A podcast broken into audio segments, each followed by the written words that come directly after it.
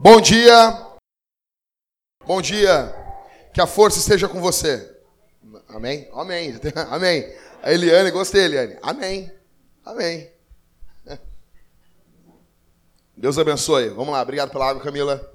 Vai ganhar galardão que Jesus falou. Gente, meu nome é Jackson, sou um dos pastores dessa igreja. E nós estamos no nosso segundo culto de domingo já, pela manhã. De manhã já tivemos dois cultos. Bombeando, né, Cauê? Bombeando. Então, gente, nós estamos em uma série sobre os sacramentos. Hoje é a semana 4. Lembrando que nós tivemos uma semana zero. É muito legal fazer essas coisas. Né? Então, hoje eu quero falar para vocês. Semana passada eu falei sobre refeição, sobre comida, sobre como que a ceia ela é uma refeição, né? Sobre cinco refeições na Bíblia, eu falei para vocês. E eu abri lá no grupo da igreja, no Facebook, uh, para perguntas. E eu ia, esse sermão, só responder perguntas.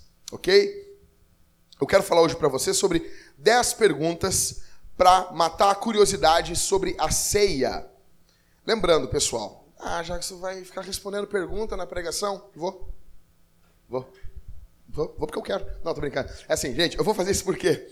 Porque Paulo, ele, ao escrever a primeira carta aos Coríntios, ele está respondendo perguntas a igreja manda uma carta para o apóstolo e o apóstolo começa a responder essas cartas, essa, essa carta. Tanto que ele vai dizer assim: quanto ao casamento, tá, tá, tá, quanto à comida sacrificada a ídolos, quanto aos dons. Nota que a igreja mandou uma, uma carta com várias perguntas e Paulo começa a responder essas perguntas. Então, eu vou tentar aqui num, numa tentativa louca de imitar o apóstolo ok? Apóstolo de verdade, não esses aí da televisão. Esses aí são Paraguai.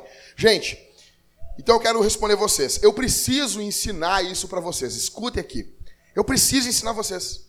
Ainda que eu tenha vontade de pregar, de abrir, abrir a Bíblia e falar de uma forma mais mais assim, sabe? Mais manto, sabe? Manto, sabe? Manto, né?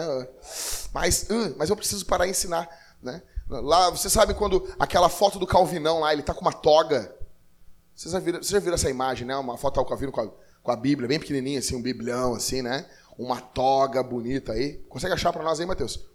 Então, assim, só para vocês terem uma noção, quando acontece isso no século XVI, isso foi um babado, isso foi uma coisa mais louca que aconteceu. Por quê? Porque os padres, eles usavam batina, mostrando que eles são sacerdotes. Calvino chega botando uma toga de professor, mostrando que a função do pastor não é fazer o intermediário entre Deus e o povo. Eu não estou aqui para intermediar vocês. Estou aqui para ensinar. Sou um cristão, igual vocês, que estou aqui para ensinar. Achou, Mateus? Não? Com a toga genebrina, bonita, ali? Não achou? Não achou? Então tá, pessoal. A gente bota depois no grupo da igreja lá, na internet. Não achou? Calvino Toga. Muito bom, Mateus. Seu trabalho é fantástico. Depois passa no RH. Depois passa no RH ali que nós queremos conversar contigo. Leva teus documentos também. Isso aí. Quando o cara chega com essa toga aí, isso, isso aí foi um escândalo na época. Porque isso era subversivo. Isso é tipo pregar sem gravata hoje em algumas igrejas. Nossa, esse cara é radical. Calvino radical, tá bom? Por quê? O que, que Calvino está dizendo com a roupa aí? Eu sou um ensinador da palavra. Meu papel é ensinar. Valeu. É isso aí, gente. Obrigado, Mateus. Então, gente, caindo de cabeça já aqui, eu pedi que vocês pegassem duas folhas papel, caneta aí, dois papéis, caneta, e vocês vão anotar, anotar tudo que eu falar, entendeu? Menos as piadas. Vamos lá. Oh, nossa, toma um pouquinho d'água ali, dá uma batidinha nas costas dela ali que ela é melhor. Pergunta 1, um, caindo de cabeça aqui. Pergunta 1 um sobre ceia, para matar a curiosidade. Apenas batizados podem participar da ceia? A gente não tem nada disso claro na Bíblia. Eu quero dizer uma coisa aqui para vocês. Isso não está claro na Escritura. Ok? A única restrição seria para quem não quer se batizar. O cara vem para a igreja, ele não quer se batizar, mas quer participar da ceia. Digamos, nós estamos aqui e nós vamos ter um batismo daqui a seis meses. Uma pessoa é convertida ao Evangelho pelo poder do Espírito Santo, através da pregação, e ela quer participar da ceia. Biblicamente não é errado. Só que, como nós temos muitos casos de pessoas que querem participar da ceia e não querem participar do batismo, as igrejas, numa grande maioria, têm a tendência, nós somos uns deles, de pedir que as pessoas só participem da ceia se já forem batizadas. Pode haver casos extremos aqui na igreja, uma pessoa se converte ao evangelho e nós estamos andando, ela está comprometida com Jesus, comprometida com a igreja, aí ela vem a participar da ceia.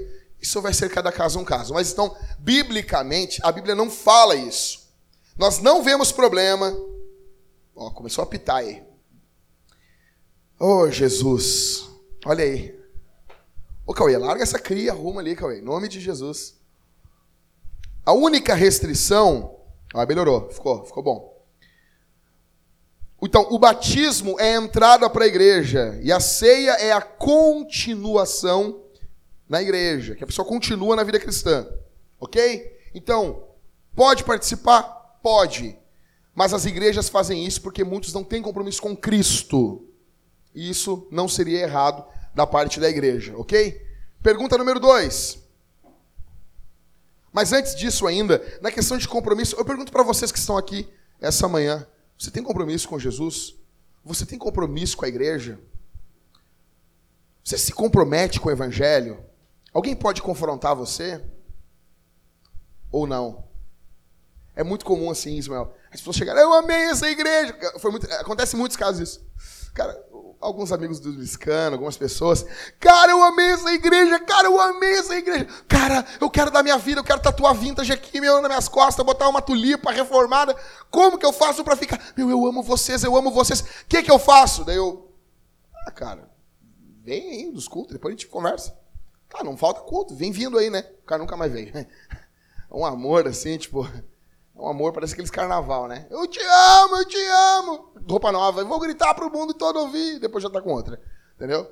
A questão aqui, eu pergunto para vocês, vocês têm compromisso com o evangelho? Ou o compromisso de vocês é uma é só uma e passa? Então, em primeiro lugar, é pecado? Não, não é pecado.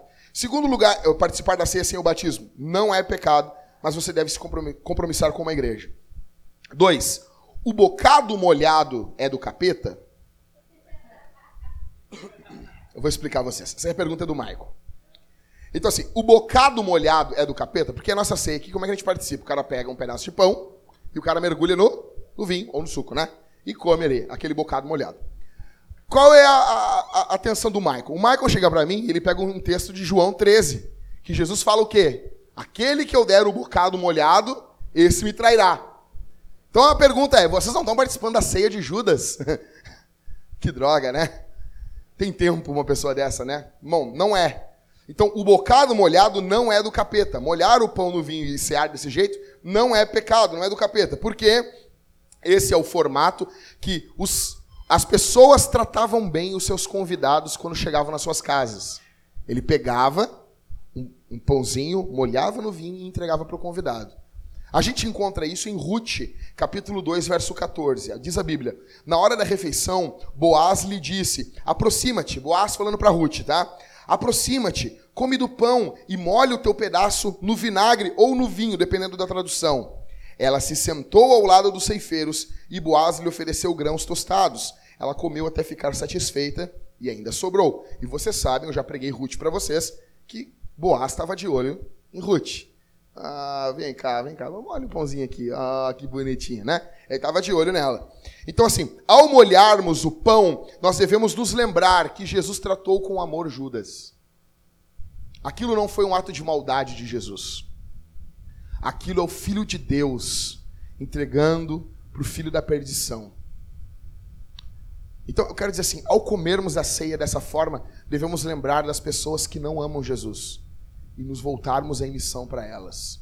Então, respondendo à segunda pergunta, o bocado molhado não é do capeta. Terceira pergunta: podemos usar pão fermentado na ceia? Podemos, tá? Podemos. Mas nós tentamos ao máximo parecer, fazer com que nós usemos os elementos mais próximos da narrativa bíblica. E na narrativa bíblica, o que eles comem ali é um pão sem fermento, porque eles eram o pão da Páscoa. E na Páscoa não usavam fermento, ok? Simples assim. Quarta pergunta: a Bíblia fala algo sobre a frequência que a ceia deve ser feita ou que devemos participar da ceia?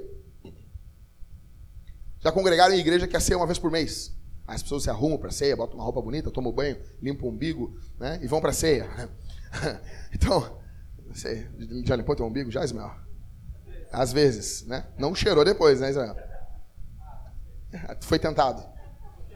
Foi tentado. Então, então, as pessoas se arrumavam, botavam sua melhor roupa e iam para a ceia uma vez por mês. Existem igrejas em que a ceia é uma vez por ano. O reverendo Augusto Zicodemos conta, ele congregou numa igreja no sul da África, na África do Sul, que a ceia era uma vez por ano. Os presbíteros faziam uma, aquela visita surpresa pastoral. É muito legal fazer surpresa pastoral. Tu pega as pessoas assim, como elas são, né? Aí eles chegavam de supetão na casa do crente e eles viam se o cara poderia ou não participar da ceia. Faziam muitas e muitas perguntas, e eles faziam isso em toda a igreja, então eles teriam o culto de ceia, onde os caras iriam participar.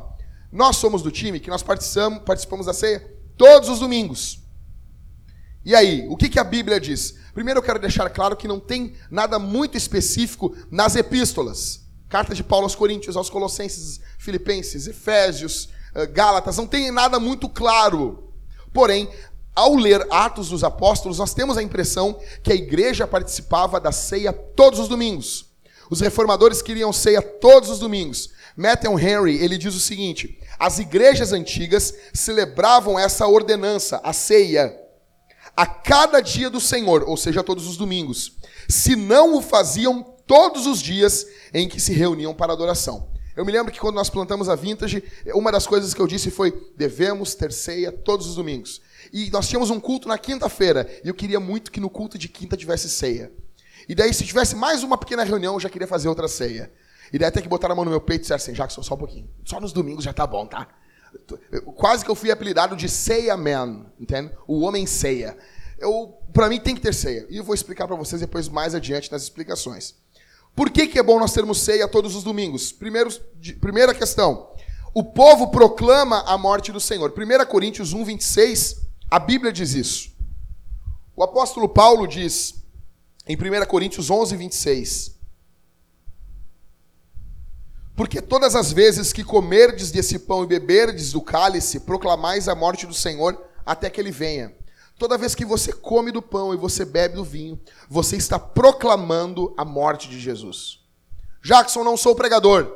Jackson, não sei pregar no púlpito. Jackson, não sei falar tenho dificuldade com isso. Quando você participa da ceia, você está pregando. Você está pregando o evangelho. Segundo, todo o culto que tem ceia termina em arrependimento e fé. É impossível nós fazermos a ceia em um culto e não encerrarmos o assunto do culto em arrependimento. Terceiro, todo o sermão precisa ser obrigatoriamente, precisa obrigatoriamente terminar em Jesus. Jesus precisa ser o herói do sermão de domingo, porque nós encerraremos a ceia, temos a pregação e depois passamos para a ceia. Então, somos forçados a participar da ceia e todo o culto culminar em Cristo. E Jesus é o mais importante aqui no nosso meio. Não é você, não são os seus dilemas, ainda que os seus dilemas sejam algo sério, nós não tratamos com leviandade eles. Mas Jesus é muito mais importante do que isso. Quarto, para os que creem que a ceia é um meio de graça, assim como eu, participar semanalmente da ceia é uma forma de ser alcançado por bênçãos de Deus. É uma forma de Deus nos abençoar. Em quinto lugar, é uma forma de Deus julgar seu povo. A Bíblia diz que Deus julga por intermédio da ceia e nós queremos que Deus nos abençoe e nos julgue. Nós queremos que Deus nos discipline através da ceia, como diz 1 Coríntios capítulo 11. Você tem prazer em participar da ceia? Ou a ceia virou só um momento banal para você? Eu me lembro, eu já contei aqui, eu tinha uma namoradinha quando eu tinha 13 anos. E 13 anos, quando tu namora uma guria, é namoradinha. Mais nada do que isso. Adolescentes nem deveriam namorar, mas eu não era crente, minha mãe não me mandava, eu vivia uma vida louca, e se eu tiver um filho com 13 anos ele querer namorar, ele vai namorar com o meu chinelo. Eu, quero muito ter um filho para falar isso para ele. A minha filha vai, ah, eu quero namorar, vai namorar com a minha cinta. Coisa boa isso. Isso aqui era tudo mato. Eu quero falar essas coisas. Eu estava aqui, isso aqui era tudo mato. Isso aqui, sabe? Vê a Thalita falando assim, eu vou fugir, eu vou embora. Toda mãe faz chantagem. Continue chantageando. Deus abençoe vocês. Mãe tem que ser chantagista mesmo. Azar. Ai, não faz isso. Faz sim. Chantageia. Bota a culpa. Coloca a culpa nos filhos. Depois os psicólogos vão dizer que a culpa é tudo tua mesmo. Então não tem problema. Qual o problema da minha vida? É a tua mãe, é o teu pai. É a culpa é deles, né? Mas voltando. Então assim, é uma forma de Deus nos julgar, de Deus nos colocar no prumo, porque Deus é Pai. Nosso Deus é um Deus bondoso, Deus justo, que nos julga, nos disciplina e nos ama. Dentro disso, a pergunta que fica é: cara, vai perder o significado da ceia? A gente faz todo domingo. Pode perder o significado, Jackson. Então vamos parar de pregar todo domingo porque a pregação perde significado. Então vamos parar de orar todo domingo porque a oração perde significado. Então vamos parar de cultuar domingo porque o culto perde significado. Então vamos parar de cantar no domingo porque o canto perde significado. Então você vai parar de comer também na sua casa porque comer perde significado. Casado não vai fazer sexo com mulher porque perde significado. Você vai fazer isso? Ou seja, você vai ofertar menos porque a oferta perde significado. Você vai amar menos. Vai amar menos porque perde significado. Você vai ler menos a Bíblia, porque ler, ler a Bíblia perde significado, ler demais. Você vai evangelizar menos, porque o evangelismo está perdendo significado.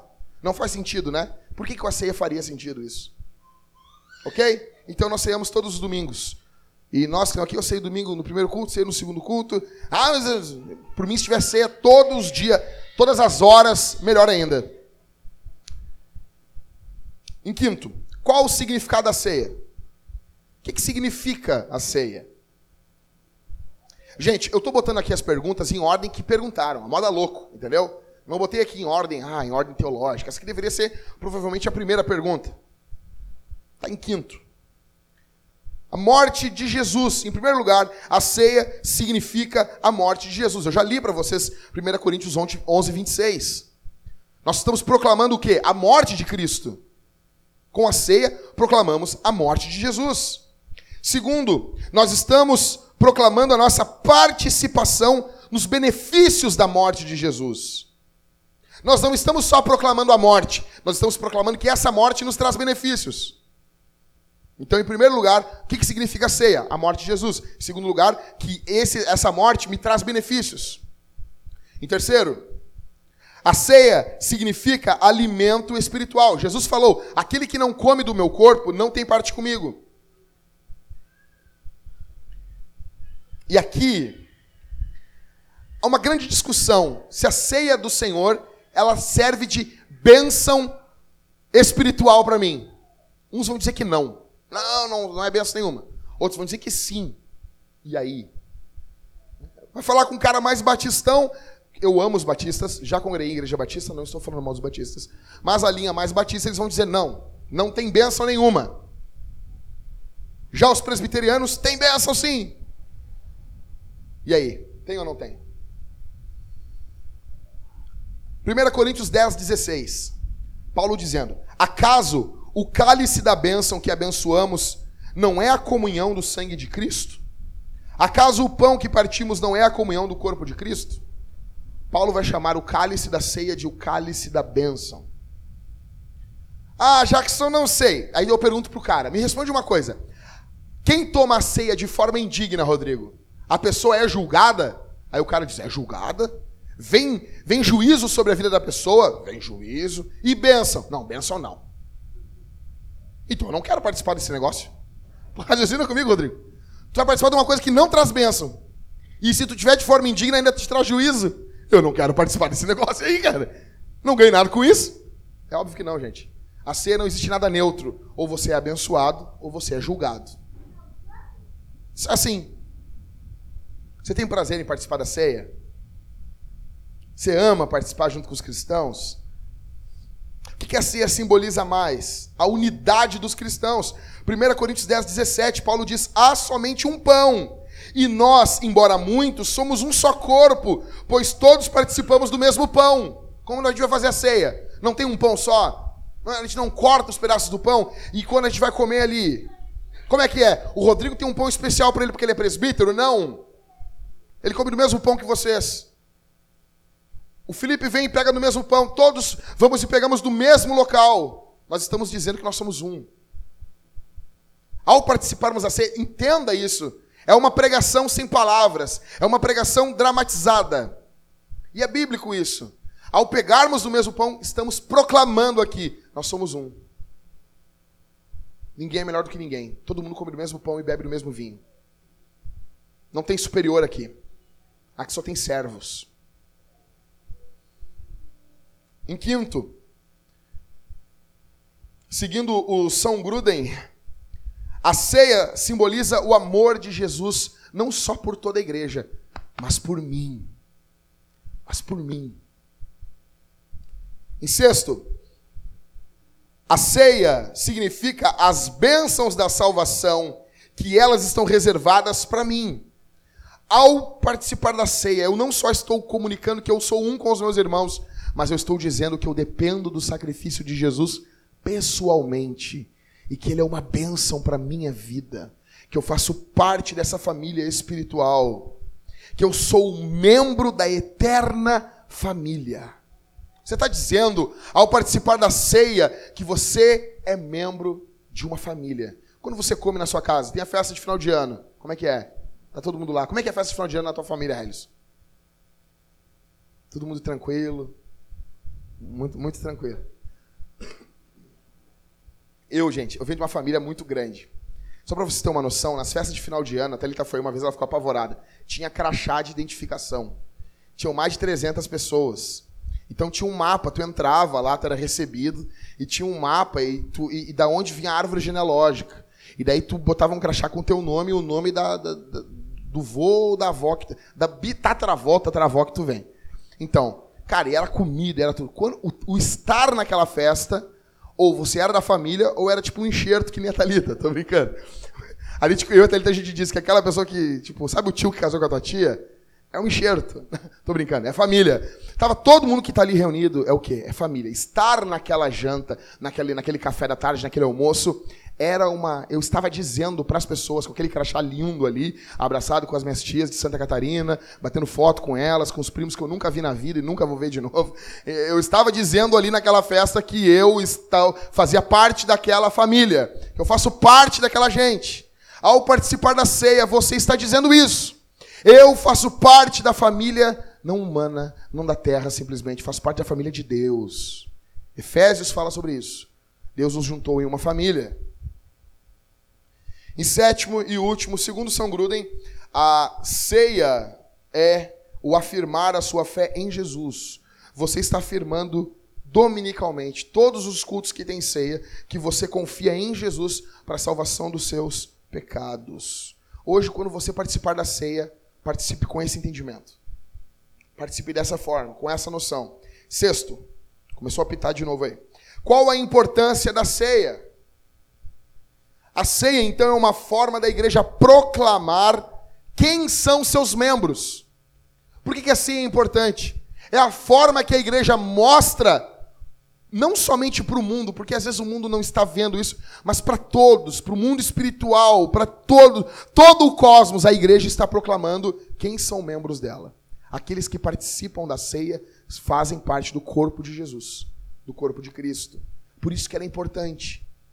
Calvino resumia a verdadeira igreja em três sinais: pregação correta, batismo correto e ceia correta. Pregação e sacramentos. Os reformados, mais, um pouco mais adiante, eles vão incluir nessas três marcas a disciplina. A ceia é de extrema importância, pois revela quem são os membros da igreja. Se você não participar da ceia, você está dizendo: Eu não sou membro da igreja de Jesus. Eu não tenho parte com Jesus. Não participar da ceia é algo sério. Ah, mas o pecado me afastou da ceia que a partir de hoje a ceia te afaste do pecado.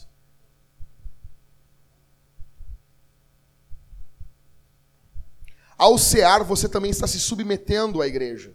Você está dizendo, eu me submeto àquela igreja, aos presbíteros, não só aos presbíteros, eu me submeto aos irmãos daquela igreja e eles se submetem a mim também.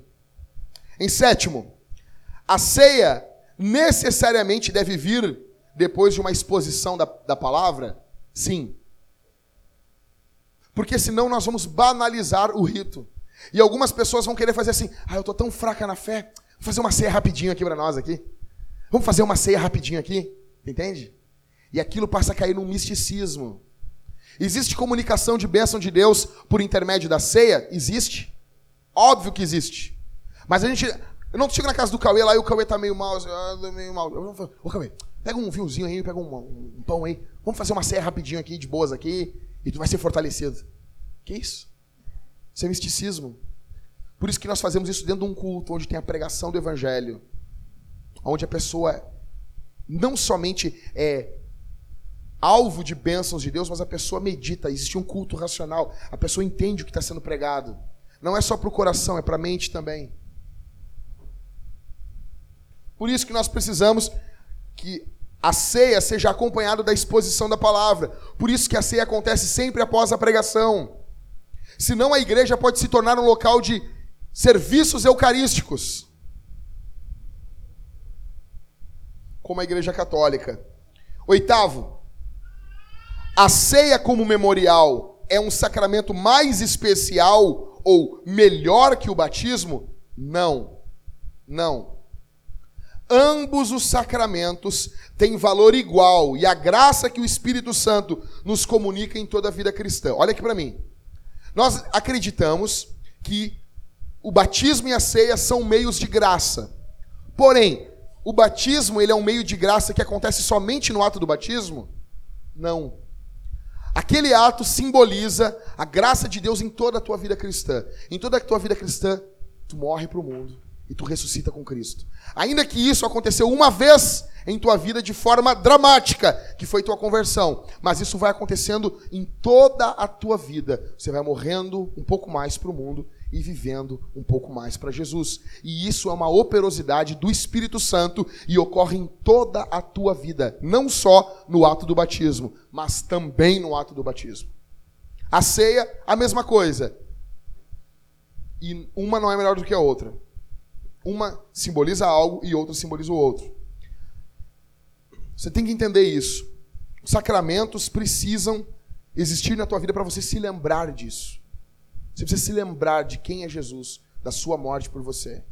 A pergunta mais importante agora, e essa pergunta, a, a galera não estava perguntando, eu falei assim, ô Thalita, pergunta isso aqui para nós ali. Porque eu queria falar isso aqui para vocês.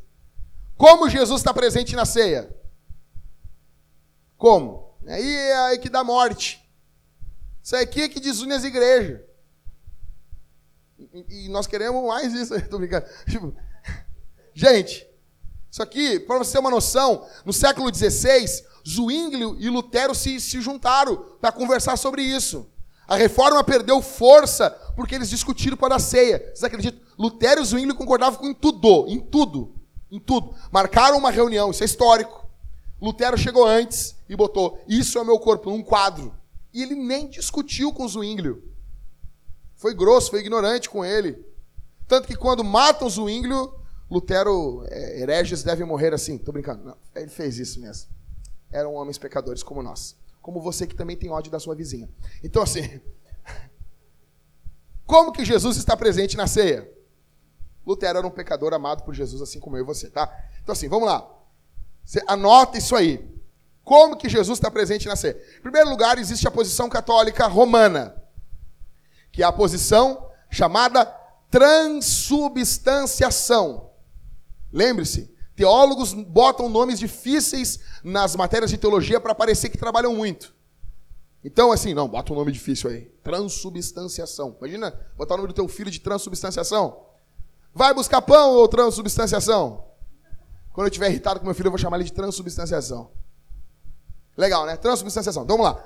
Essa é a visão católica. O que, que é essa visão da ceia? A visão, a visão católica romana é que a substância do pão e do vinho são transformadas sobrenaturalmente no corpo e no sangue real de Jesus. Para o católico, na hora que o padre ora ali, em nome de Padre, Filho, Espírito Santo. Amém. O pai orou ali, na hora, aconteceu um milagre. O pão e o vinho foi transformado. O pão transformou na carne.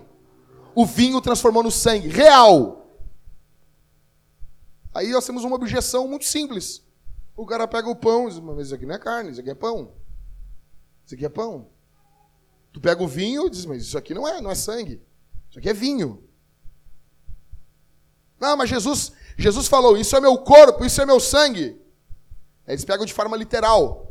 Mas Jesus também disse: Eu sou a porta, e não tem dobradiça em Jesus. Você entende, né? Jesus também falou assim: Eu sou a, a, videira. Isso não vê um galho na cabeça de Jesus, um raiz nos pés, ele caminhando parecendo uma árvore gigante. Não! É uma linguagem figurada. Uma linguagem figurada. Roma não entendeu aqui a linguagem figurada, mas eles insistem. Não, se transforma no corpo e no sangue. Daí tu pega ali é pão. Não, mas isso aqui não é carne. E tu pega o vinho, isso aqui não é sangue. Daí o que, que eles fizeram? Eles contrataram um teólogo. E teólogo resolve as coisas. Ele bota um nome em latim e vai resolver para ti. Não, o que nós precisamos é de um teólogo e um nome em latim. Então, o que, que acontece? Presta atenção aqui. Aristóteles é, era um filósofo grego. E ele tinha uma, um amor muito grande por estudar a natureza da realidade das coisas. Por estudar a natureza da realidade das coisas. Como as coisas são reais. O que prova que algo é real. Filósofo, né? Não tem muito o que fazer, fica fazendo essas coisas. Entendeu? E ele chegou à conclusão, ele tinha uma forma de explicar isso, que ele explicava de duas formas. Tudo que existe possui substância e acidente. Substância é aquilo que aquela coisa é no interior. Aquilo que é a essência do, da, daquilo que nós estamos olhando. Um exemplo, essa madeira. Ela tem a substância da madeira. Por dentro, se você analisar e você conseguisse entrar aqui dentro, você veria que ela é uma madeira. Mas isso possui o acidente, ou seja, que é a forma externa de madeira. Nós sabemos a substância disso, porque nós sabemos a substância, porque nós sabemos o acidente disso. Ao conhecer o acidente, a forma externa, nós conhecemos a substância, a forma interna. Para Aristóteles, todo objeto, todo objeto, a sua substância é correspondente ao seu acidente. A forma externa, a forma que aquilo tem, é igual à sua substância. Então, para os católicos, presta atenção aqui, os católicos romanos, para os católicos, na missa ocorre dois milagres. Primeiro milagre: o pão e o vinho mudam de substância. Primeiro milagre: na hora que o padre ora, o pão deixa de ser pão e o vinho deixa de ser vinho. E agora o pão é carne e o vinho não é mais vinho, agora é sangue. É o primeiro milagre. É o primeiro milagre. O segundo milagre para o católico é que ele, o pão agora tem a substância de carne, mas tem o, incidente, o acidente de pão. O vinho tem substância de sangue, mas tem um acidente de vinho. Como assim? Eles estão olhando agora um pedaço de pão e estão dizendo assim: Olha que milagre fantástico. Transformou em carne e parece pão. É isso. Vocês estão entendendo? Aí eles pegam o vinho. Olha que milagre. Esse milagre é poderoso. Transformou em sangue e parece vinho. Assim. Isso. Igual o Chaves olhando lá a roupa do rei lá. Cara, vocês estão entendendo? Essa é a visão da transubstanciação. Aquilo mudou, mas não, mas, não, mas continua com a aparência do, da antiga. Tu olha o católico assim, parece um petista olhando o Lula. É honesto. Tô brincando, eu amo os católicos. Eu, eu fui batizado da igreja católica, então, então eu posso falar. Quais são os, os perigos dessa visão? Ah, mas ah, Jackson, isso não muda nada, isso muda tudo. Primeiro que se o pão se transformou no corpo, agora o corpo é Jesus. O pão é Jesus. Se o pão é Jesus, agora nós vamos adorar aquele corpo. Por isso que quando o católico romano vem, ele se ajoelha para pegar a hóstia. Porque ele está aquele ato ah, mas eu não sabia, eu me ajoelhava, é que tu, a igreja que tu ia, o padre nem ensinava as coisas. Mas como tu viu as pessoas fazendo, o primeiro que fez aquilo ali fez em sinal de adoração. Porque ele está adorando o pão. E adorar um pão, ele está caindo idolatria. Por isso que isso muda muita coisa. Isso é muito sério. Com isso também, nós podemos cair no pecado de blasfêmia. A, a, missa, ainda que eu ame católicos, eu creio que católicos vão para o céu, eu não posso dizer que o que está correndo ali, o, o, conteúdo da missa, ele é blasfemo. Por quê? Porque o católico, o padre, ele está ali sacrificando Jesus mais uma vez. Porque ali é o corpo de Jesus, ali é o sangue de Jesus. E eles confessam que na missa ocorre, toda missa ocorre um sacrifício novo de Jesus. Ainda que não igual o sacrifício do Calvário, mas é um novo sacrifício. Contrariando Hebreus capítulo 9, que diz que Jesus morreu uma única só vez. É blasfemo. Então, essa é a visão da transubstanciação. A segunda visão é a visão luterana, de Lutero, que é a consubstanciação. O vinho e o sangue, o vinho e o, e o pão, eles não se transformam. Eles não são transformados para Lutero em corpo e sangue, o vinho e o pão. Porém, o corpo e o sangue de Jesus estão em, com e sob o elemento. Presta atenção aqui. Ah, não entendi. Para de ver novela que tu vai entender. Tá vendo muita novela, isso aí te deixa burro. É verdade, é verdade. Larga o Big Brother que tu entende. Lutero diz que o, o elemento não transforma, mas agora o corpo de Jesus está sob, está sob, está com, está, está no meio. Imagina aqui uma esponja com água. A esponja continua sendo esponja, mas a água seria o corpo de Jesus no meio do elemento. Vocês estão entendendo? Para Lutero é a consubstanciação. Só que aí tem um problema. Questionaram Lutero, peraí, Lutero. Se tu está falando que o corpo de Jesus está no elemento, nós temos um grande problema.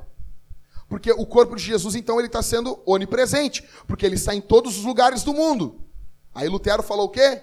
Não, isso não é onipresença, isso é ubiquidade. Esse termo. Sim, teólogos botam nomes difíceis para parecer que eles trabalham, entendeu? Deixa isso claro.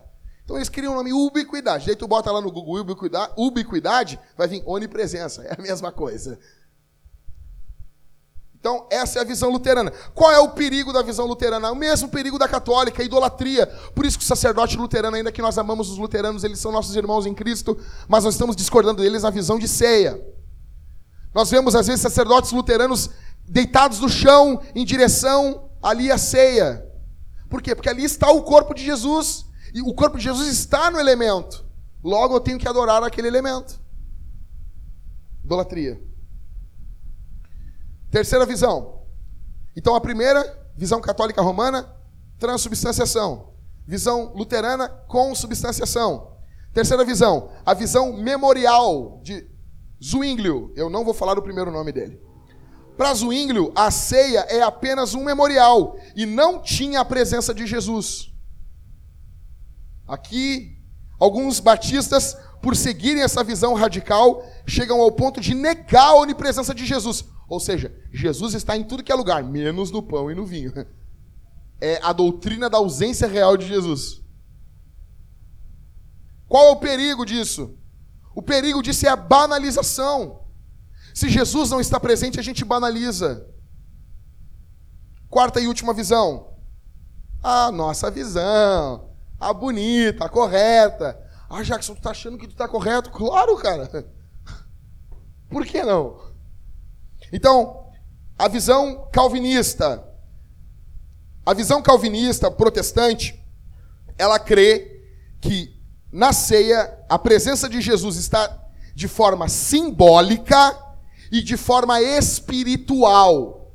Grava isso aí, cabeção. Para Calvino, o pão e o vinho não se transformam e nem contêm, de algum modo, o corpo e o sangue, mas simbolizam o corpo e o sangue, um sinal visível de que o próprio Jesus está presente espiritualmente. Jesus está presente na ceia de forma espiritual. Você tem que entender isso. Calvino pergunta nas Institutas se Deus nos daria o símbolo sem a segurança da sua presença. Olha aqui para mim. Será que Jesus mandaria nós fazermos a ceia? E Jesus diz assim: Isso aqui é meu corpo, Isso aqui é meu sangue. Se ele não estivesse presente espiritualmente, já quase virei luterano agora aqui. Isso aqui funde a cabeça.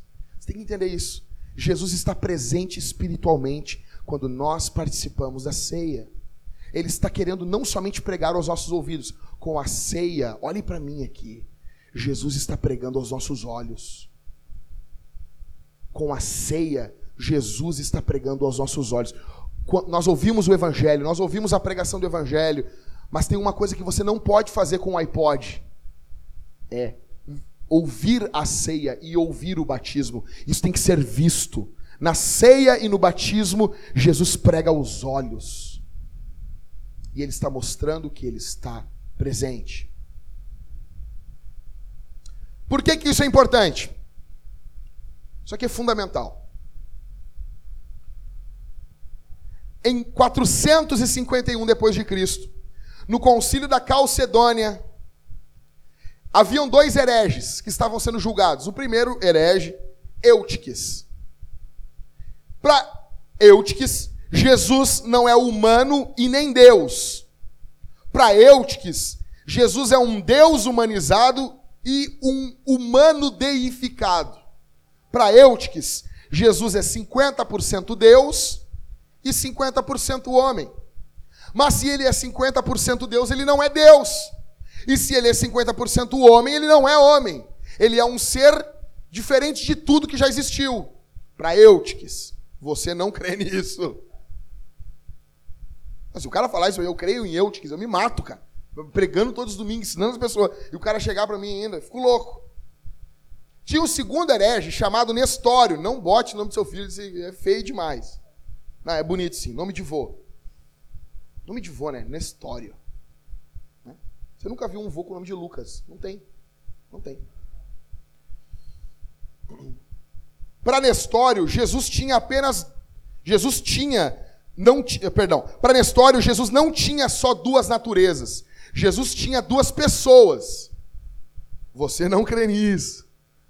Jesus é uma pessoa. Não é, ele não é bipolar. Ele é uma pessoa, mas ele tem duas naturezas.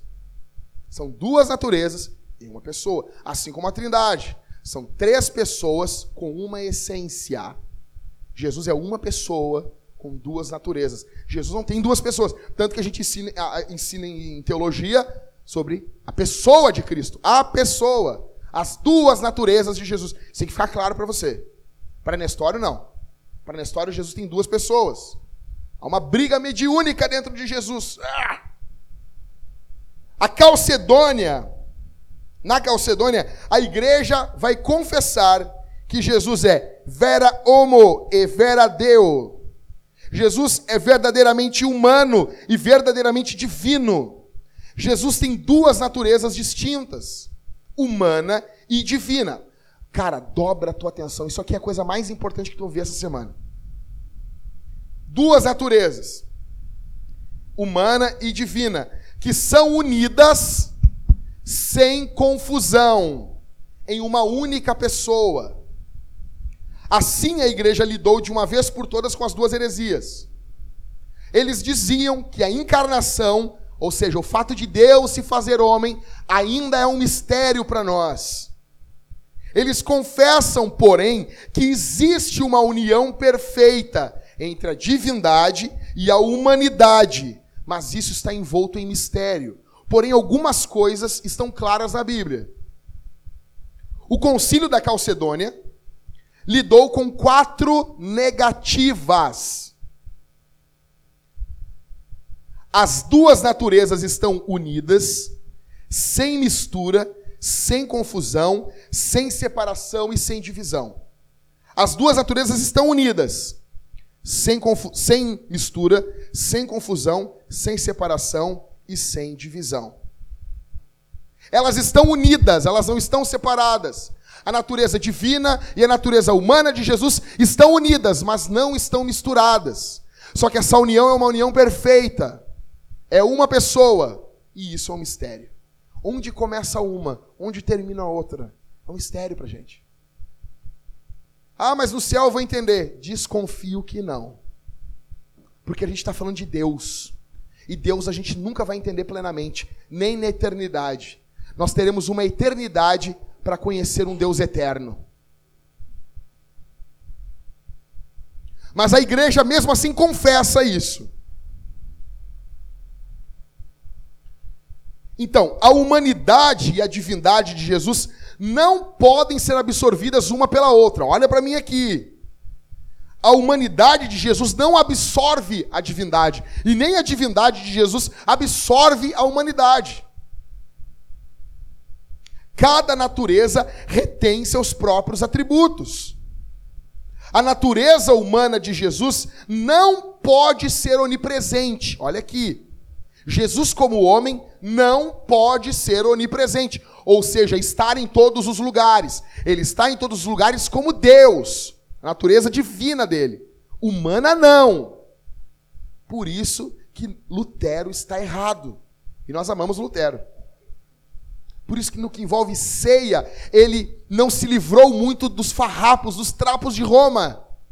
Ele foi até um pedaço. Calvino é 20 anos mais novo. Ele vem depois e ele, com a escritura muito mais refinado teologicamente, ele resolve essa situação. A pergunta que fica é a seguinte: Nós somos fortalecidos pela humanidade de Jesus na ceia, se a natureza humana de Jesus não está presente, nós somos fortalecidos? Sim. O Jesus, homem e Deus, verdadeiramente, verdadeiramente homem, verdadeiramente Deus, pode nos abençoar, nós que somos homens. Porque o, o Concílio da Calcedônia vai nos ensinar que as duas naturezas de Jesus estão o quê? Unidas. Se eu participo da ceia, e a presença espiritual de Jesus está presente, eu estou participando com Jesus. E essa presença espiritual dele está unida com o corpo dele. Logo, eu participo disso também, ainda que ele não esteja presente fisicamente. Por isso que Calvino vai dizer: o efeito é o mesmo que se fosse fisicamente, mas não é. Vocês estão entendendo isso? Calvino, para resolver um problema sacramental, utilizou cristologia. Força a cabeça comigo. Ele utilizou o que envolve Jesus, a doutrina de Cristo, para resolver um problema sacramental. A teologia, sim, as matérias, elas vão se comunicando. A presença espiritual de Jesus não diminui em nada. Às vezes, na ânsia de forçar, não, ele está presente em carne na ânsia de forçar isso, como se isso fosse mais forte. Algumas pessoas confessam a consubstanciação. Eu quero dizer para você o seguinte: Jesus está presente espiritualmente e isso basta. Isso basta. Isso é poderoso para fazer o inferno tremer. Isso é poderoso para fazer o inferno recuar e a igreja avançar em nome do Senhor dos Exércitos. Isso nos enche do Espírito Santo. A presença espiritual de Jesus basta. Você está ligado em Jesus. Você está conectado em Jesus. Qual é a sua postura ao participar da ceia hoje e a partir de hoje? Você está conectado a Cristo. Somente em Cristo. Qual é a sua postura? O que, que muda para você? Em último, 10. A ceia é com vinho ou é com suco? 1 Coríntios 11, 21. Paulo fala que os coríntios estavam como participando da ceia? Abre aí, abre aí. Lê 1 Coríntios 11, 21 aí. Lê para nós aqui, o Ismael. 1 Coríntios 11, 21.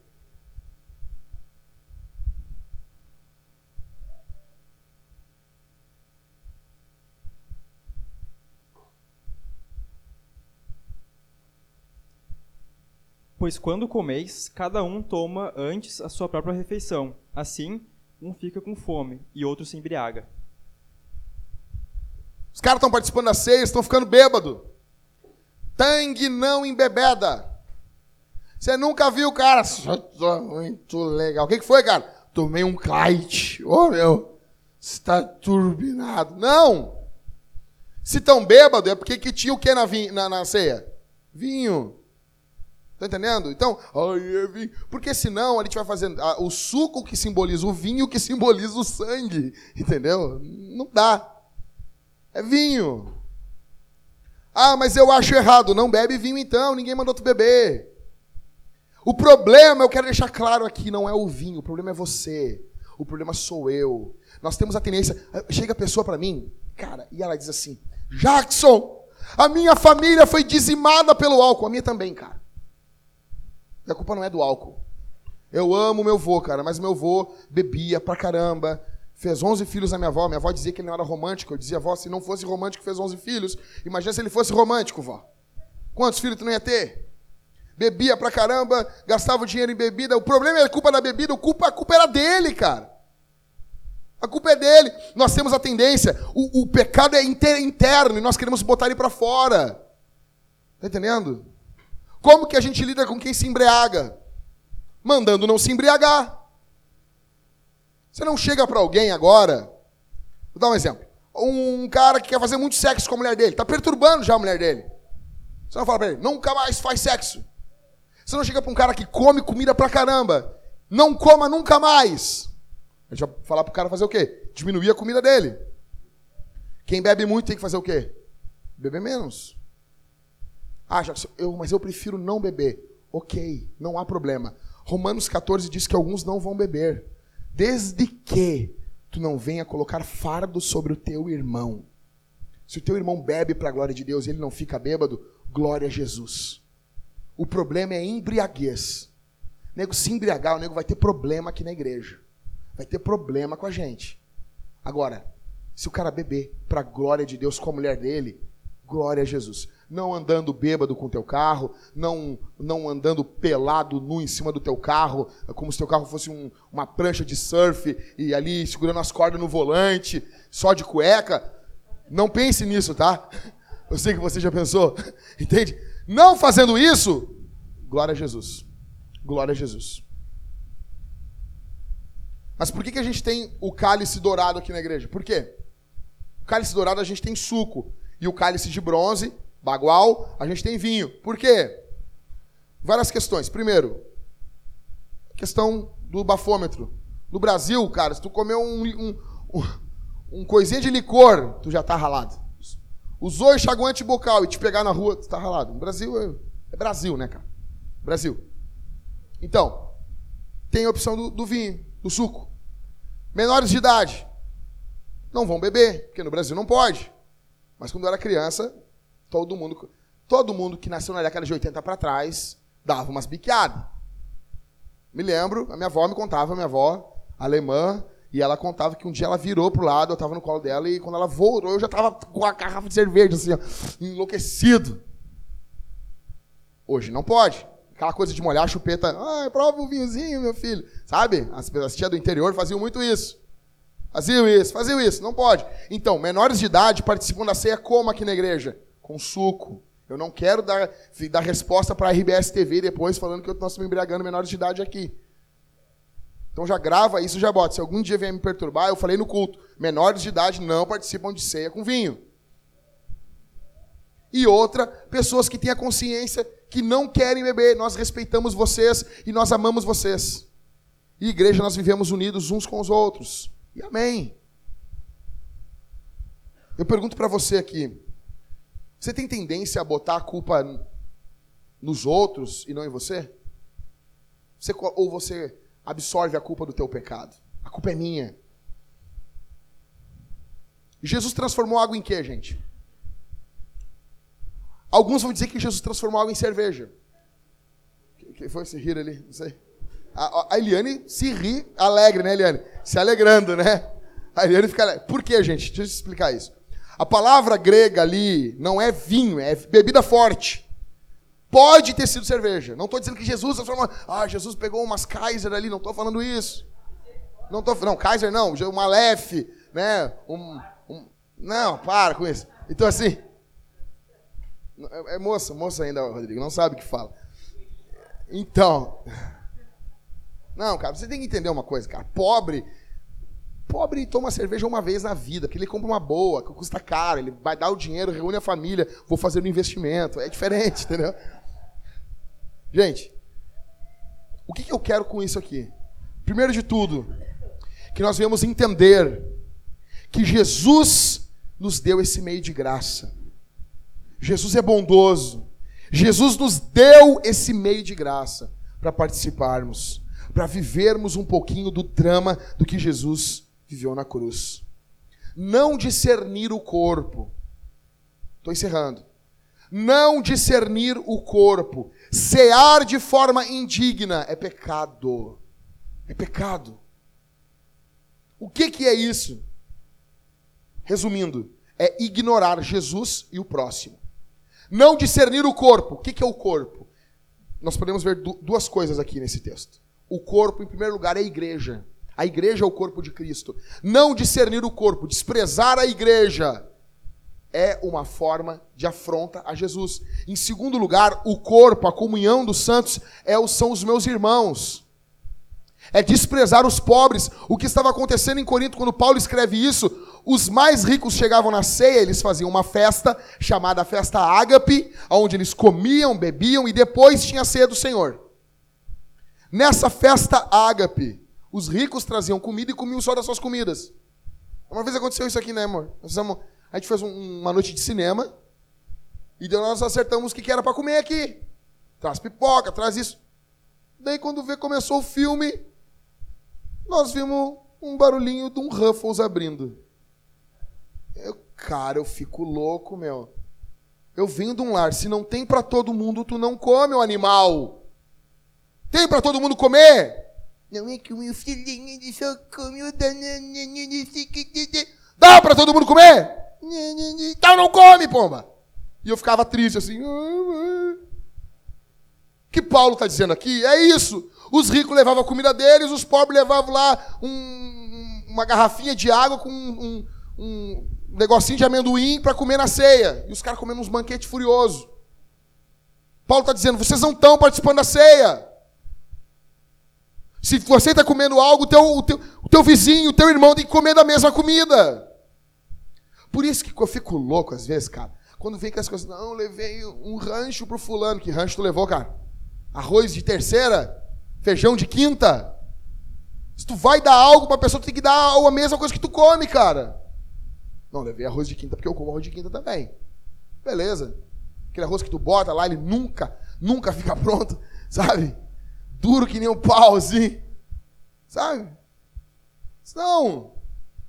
O que Paulo está lidando aqui é com uma igreja que está desunida. Eles não discernem o corpo.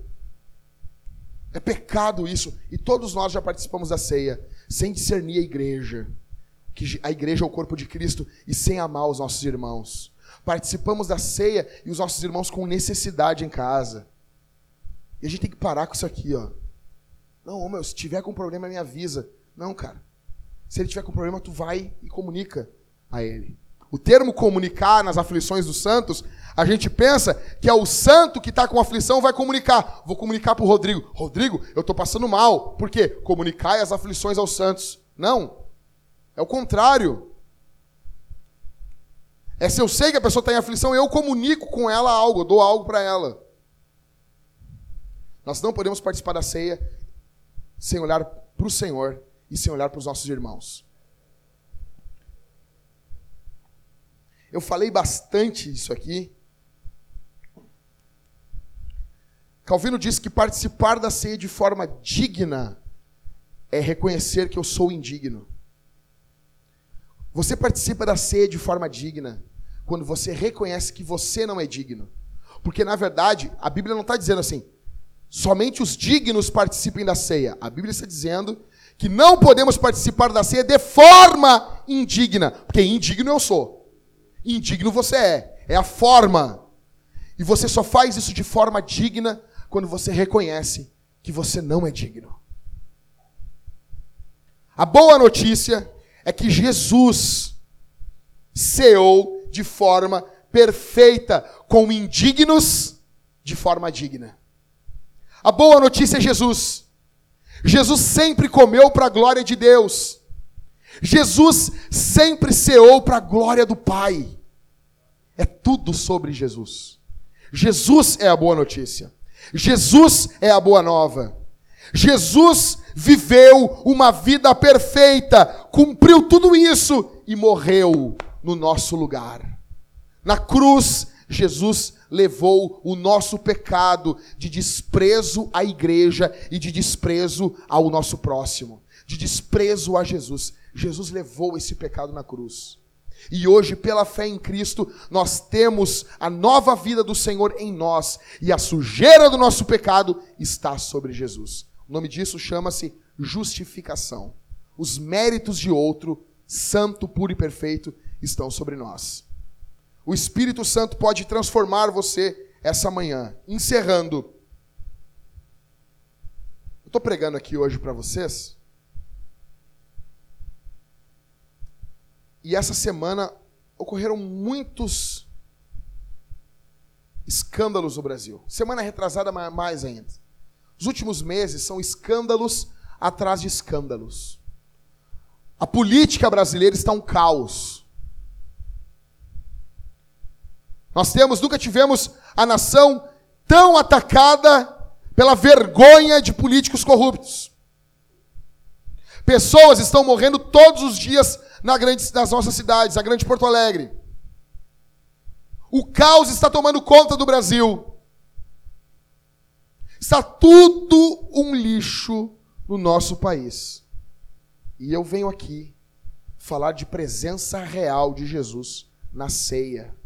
Eu quero dizer uma coisa para você. Eu sei o que eu estou fazendo. Eu sei o que eu estou fazendo aqui. Nós não estamos ignorando, virando as costas para o país, como se nada do país nos importasse. Mas nós não podemos querer falar de política, querer falar do contexto social do Brasil, se primeiro nós não entendemos o que a Bíblia diz. Eu sei muito bem o que eu estou fazendo aqui. O contexto social que a Bíblia nos fala é uma consequência do que eu entendo das doutrinas da Bíblia. Você precisa entender o que a Bíblia fala sobre ceia. E isso é mais urgente do que discutirmos política, ainda que a, a, discussão política tem o seu lugar de importância e devemos discutir. Somente quando uma igreja se debruça sobre a Escritura, ela terá uma influência sobre a sociedade. A impressão que dá é que isso que eu estou falando não tem nada a ver com o teu dia a dia, mas tem tudo a ver. Nós comemos com pessoas não cristãs porque Jesus come conosco, que somos pecadores. Nós nos voltamos para uma nação quebrada porque Jesus se voltou para nós quando estávamos quebrados em nossos pecados. Nós temos olhos para o próximo porque Jesus nos olhou com olhos de misericórdia. E isso tudo é relembrado na ceia. A ceia tem tudo a ver com o tempo que nós estamos vivendo. A ceia é o inocente morrendo no lugar dos culpados. Só teremos representatividade o dia que amarmos a Escritura, amarmos as doutrinas bíblicas. Eu não estou querendo te alienar aqui.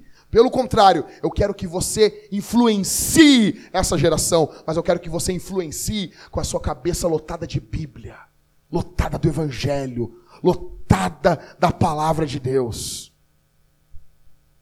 Bendito seja o nome do Senhor.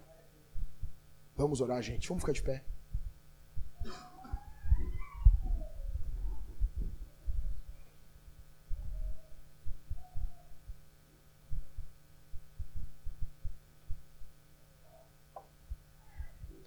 Pai nosso que estás no céu, santificado seja o teu nome.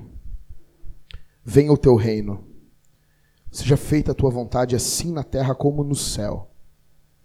O pão nosso de cada dia nos dá hoje. Perdoa as nossas ofensas, assim como nós perdoamos a quem nos tem ofendido.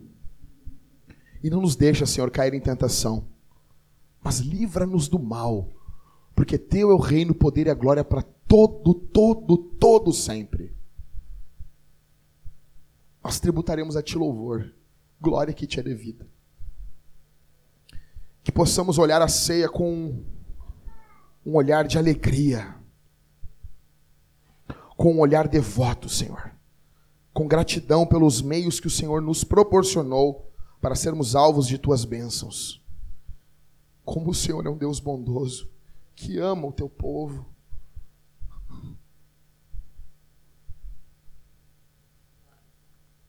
O Senhor te ama, meu irmão.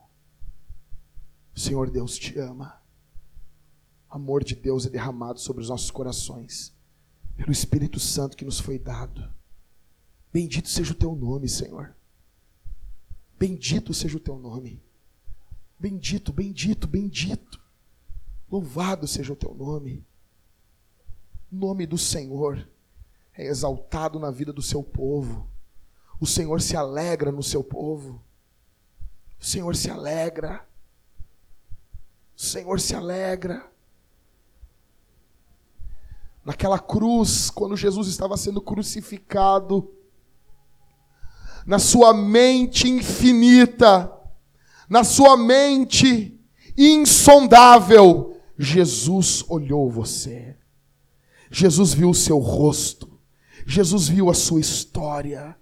E Jesus estava indo à cruz pela sua igreja. Bendito seja o nome do Senhor. Bendito seja o nome do Senhor. Louvado seja o teu nome por tua presença poderosa em nosso meio, Senhor.